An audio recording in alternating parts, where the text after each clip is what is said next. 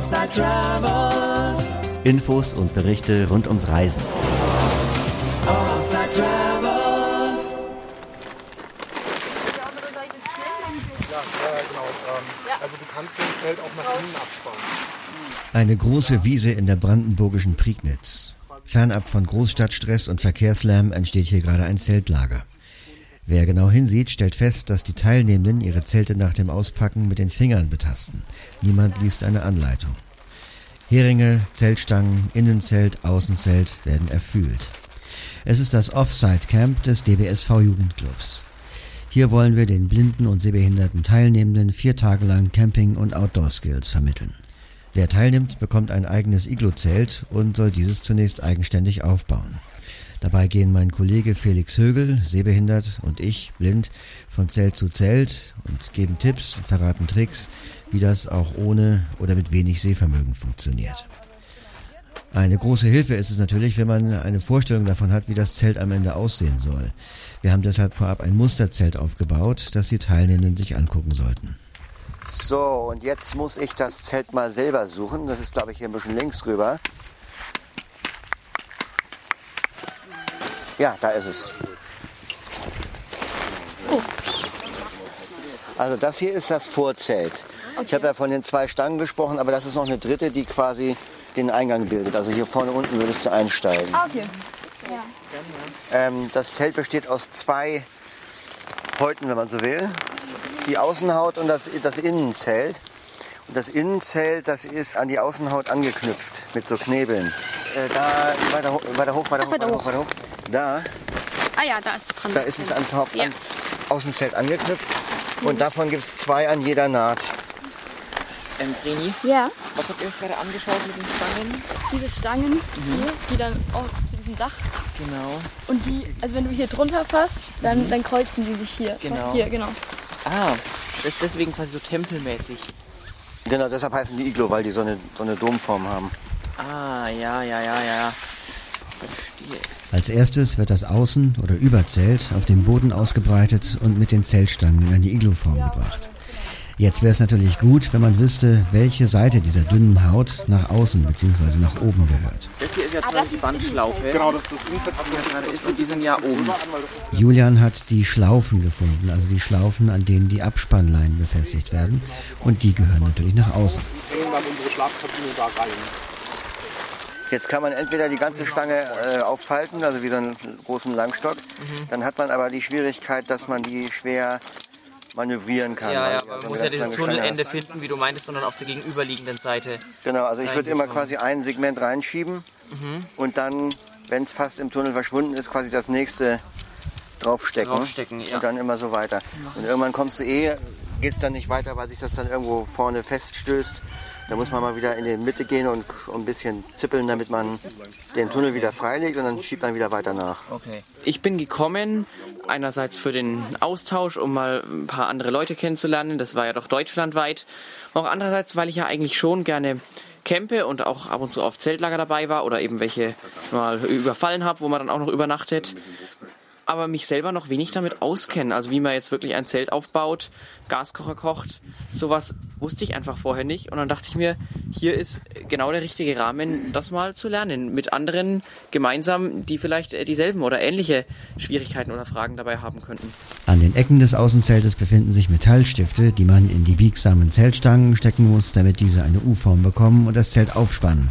Allerdings stellt Vreni gerade fest, dass die Stifte auch gern mal rausrutschen, wenn man auf dem halben Weg zum anderen Ende der Stange ist. Wie kann man das machen, dass es auf der einen Seite, also wenn man den Stift reintut, dass es auf der einen Seite irgendwie hält, während man das auf der anderen Seite macht? Ähm, kannst entweder jemanden fragen oder ganz vorsichtig sein.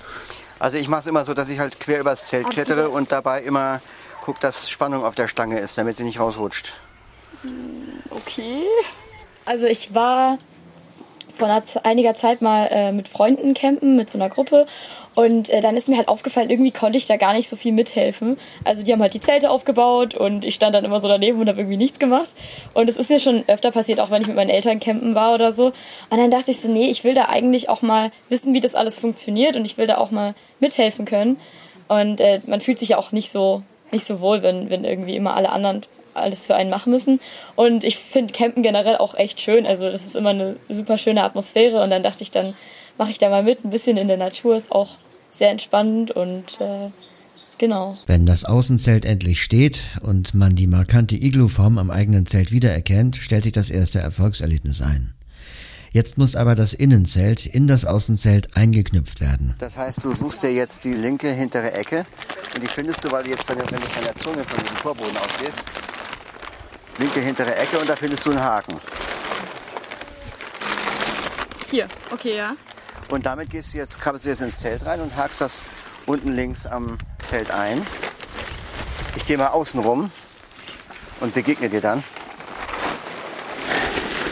Hier. Ja, genau. Okay. Da kannst du, also nicht an der Stange, aber ich würde es an dem Ring hier An dem festmachen. Ring, ja. Und dann kannst du einmal rumgehen und das an jeder Ecke machen, also immer auch unten den Haken einhaken, damit der Boden gespannt ist, sonst hast du nachher im Zelt so Wellen.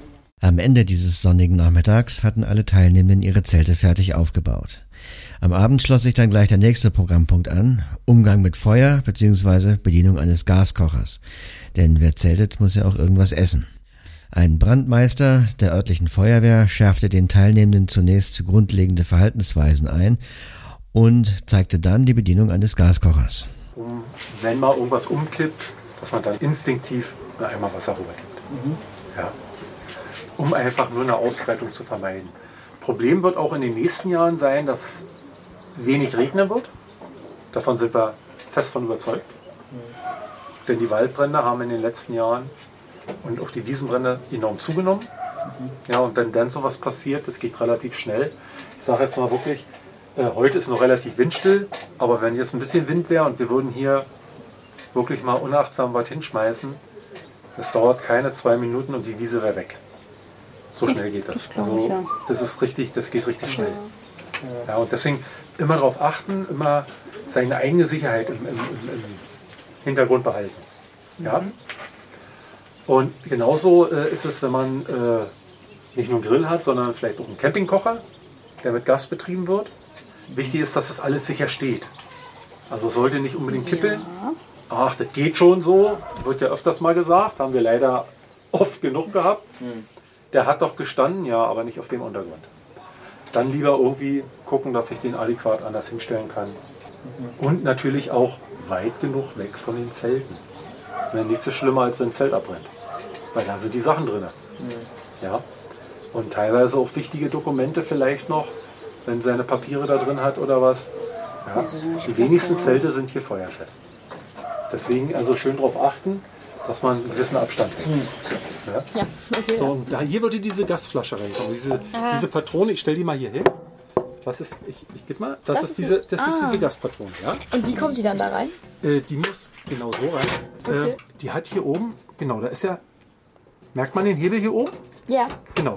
Und die Kartusche, einfach mal oben anfassen, hat auch so eine Aussparung. Ja, Ah, und das muss, da muss dieses einrasten. Ja? Ja. Ja, und jetzt kann man diesen Deckel wieder zumachen. Ne? Und dann wäre das Gerät einsatzbereit. Ah ja. Ist ja gar nicht Ja. so kompliziert. Okay. Wenn wir den jetzt hochmachen, den Hebel, Ja. dann ist die Gasflasche raus. Dann fließt kein Gas. Ah. Wenn der runter ist, so wie jetzt, dann kann der Gaskocher angemacht werden. Und den macht man dann hier an. Genau. Und, zwar, genau, jetzt mal nach links drehen. Ganz, ganz rum, ganz rum, ganz rum. Und noch weiter, noch weiter. Ja, das funktioniert. So, die Flamme ist jetzt an. Ja. Man merkt es, also man kann ja ganz vorsichtig mit der Hand hier so, und dann merkt man, ob das, Ja, Ja, ist Man auch. hört ja auch. Man hört auf jeden Fall, ja. ne, wer also jetzt nochmal probieren nachher möchte, kann gerne. Wenn man jetzt in der freien Natur zeltet, dann macht man das ja meistens nicht nur, um Bier zu trinken und Gitarre zu spielen. Das steht natürlich auch ganz oben an, aber äh, man will dann ja eigentlich auch ein bisschen Natur erleben und vor allem ähm, sollte man auch ein bisschen etwas über diese Natur wissen. Zum Beispiel, mit wem man sie so teilt. Noch ein Storcherisch. Wunderbar. Sehr gut. Bei einer Führung des Bundes für Umwelt und Naturschutz im Biosphärenreservat Elbtalaue erfuhren wir einiges über die Tiere, die dort heimisch sind. Die beiden Frauen vom BUND hatten uns extra einen ausgestopften Storch und einen ausgestopften Biber zum Anfassen mitgebracht und erzählten einiges über deren Lebensweise. An einer Dynamostation konnte man kurbeln, um weitere Tierstimmen aus der Gegend zu hören. Und hier unten ist die Kurbel. Genau, und jetzt einfach. Und die ist zur Stromerzeugung. Genau.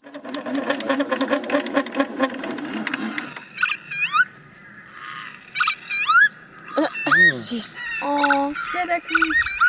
oh, sehr cute. Größer, glaube ich. Also es ist ein Kiebitz.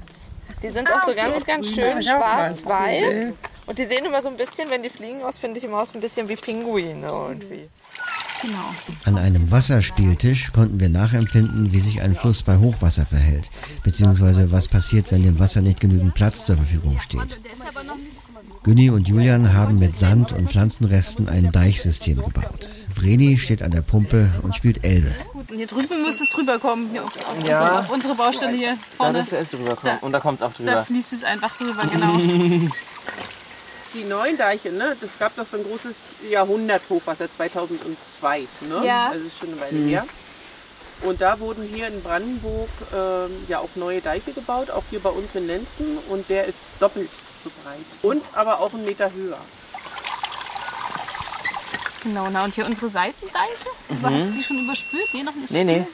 Die überspült es auch nicht. Ich glaube auch, da ist genug Platz, das fließt das durch. Natürlich möchte man auch mal ungeführt durch die Natur streifen und einfach auf Entdeckungsreise gehen. Und dann ist es natürlich wichtig, dass man sich zurechtfindet. Wir haben deshalb einen Navigationstag eingelegt.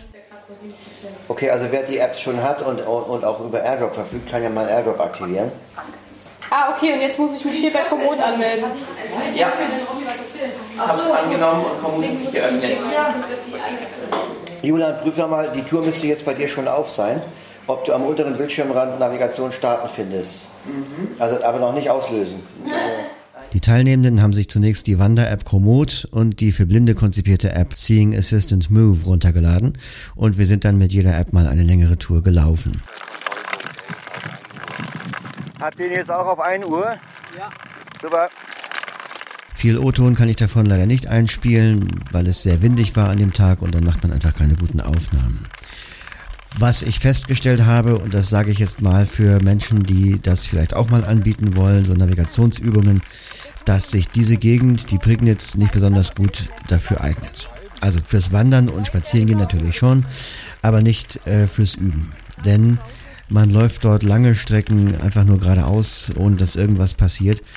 Und wenn man äh, satellitengestützte Navigation üben möchte, dann sollte man sich eine äh, Gegend suchen, wo es viele Abbiegungen gibt, wo es auch mal Weggabelungen gibt, um einfach solche Fälle, äh, die zu Problemen werden können bei der Navigation, auch intensiver üben zu können.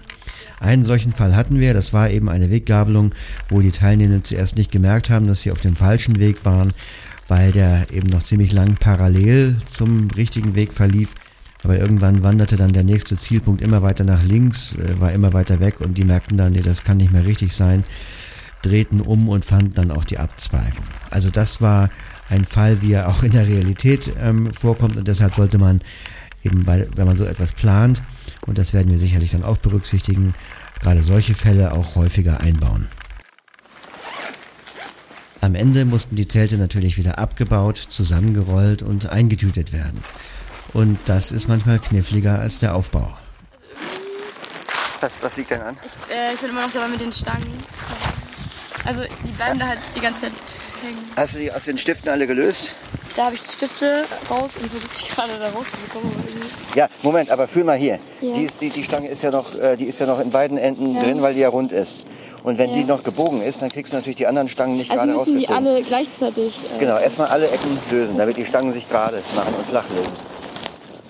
Äh, Sehende machen das ja so, dass sie Ecke auf Ecke falten. Also Okay. wie man ein Handtuch faltet. Aber wenn man blind ist, dann ist das ein bisschen schwierig, weil dann der, das Zelt ist ja am Anfang ziemlich groß. Und wenn man dann eine Ecke gefunden hat, dann muss man halt genau suchen, wo ist jetzt die gegenüberliegende Ecke. Deshalb mache ich es immer anders. Ich nehme einfach eine Ecke hoch. Also die Ecke findet man ja an den Stiften. Die nehme ich so ein bisschen hoch und schmeiße sie nach innen. Dann mache ich es bei der nächsten Ecke auch. So wie bei einem quadratischen Blatt Papier, wo man immer die Ecken nach innen faltet. Okay. Dann mache ich, dann habe ich es sozusagen schon mal verkleinert, die Grundfläche, und dann mache ich es nochmal.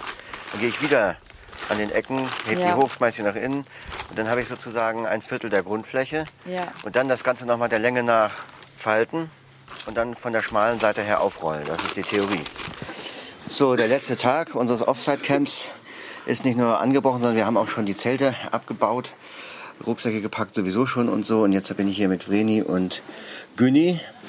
Ich war als Kind jeden Sommer zelten, weil meine Oma war Dauerzeltlerin und wir, als wir noch in Berlin gewohnt haben, auch und so. Und ähm, damals, also als Kind war ich ja noch klein und ich war auch schon mit anderen Leuten zelten, aber wie das immer so ist, wenn man da so die einzige unter lauter Sehenden ist, nö, nö, lass mal, wir machen das schon. Wie das dann immer so ist. Und jetzt weiß ich auch mal, wie das geht mit dem selber aufbauen. Die Grundlagen vom Zelt auf- und abbauen und so, die habe ich jetzt auf jeden Fall drauf. Ähm, genau, also was ich immer noch ein bisschen schwierig finde, ist so eine die Orientierung auf dem Campingplatz. Ähm, wobei das bei uns jetzt auch ganz gut geklappt hat, aber wenn das halt ein größerer Platz ist, ist es natürlich wieder schwieriger. Aber das, äh, ja, so dieses Zelt auf- und abbauen, das hat auf jeden Fall gut funktioniert, würde ich sagen. Okay, und das mit der Navigation, wir sind ja auch äh, draußen rumgelaufen, mit Komoot zum Beispiel oder mit äh, Seeing Assistant Move. Wie hast du das gefunden?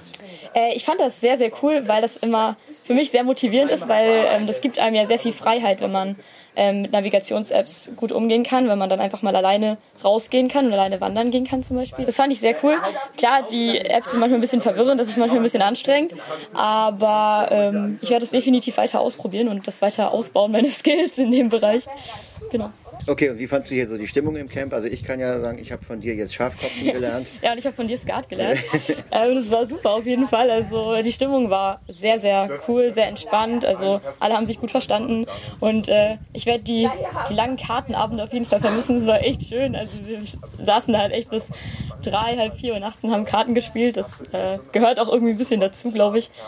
Und äh, ja, war super. Also Ich fand es äh, schön, dass es jetzt nicht ähm, zu stressig war, weil ich dachte mir erst so, oh Gott, äh, nicht, dass ich hier äh, alle möglichen Dinge nicht hinkriege, die andere schon können und so. So war es auf jeden Fall nicht. Es war immer Hilfe da, wenn man was gebraucht hat und hat auch echt viel gelernt. Also ich glaube, im Ernstfall könnte ich, könnte ich das Zelt jetzt zusammenbauen.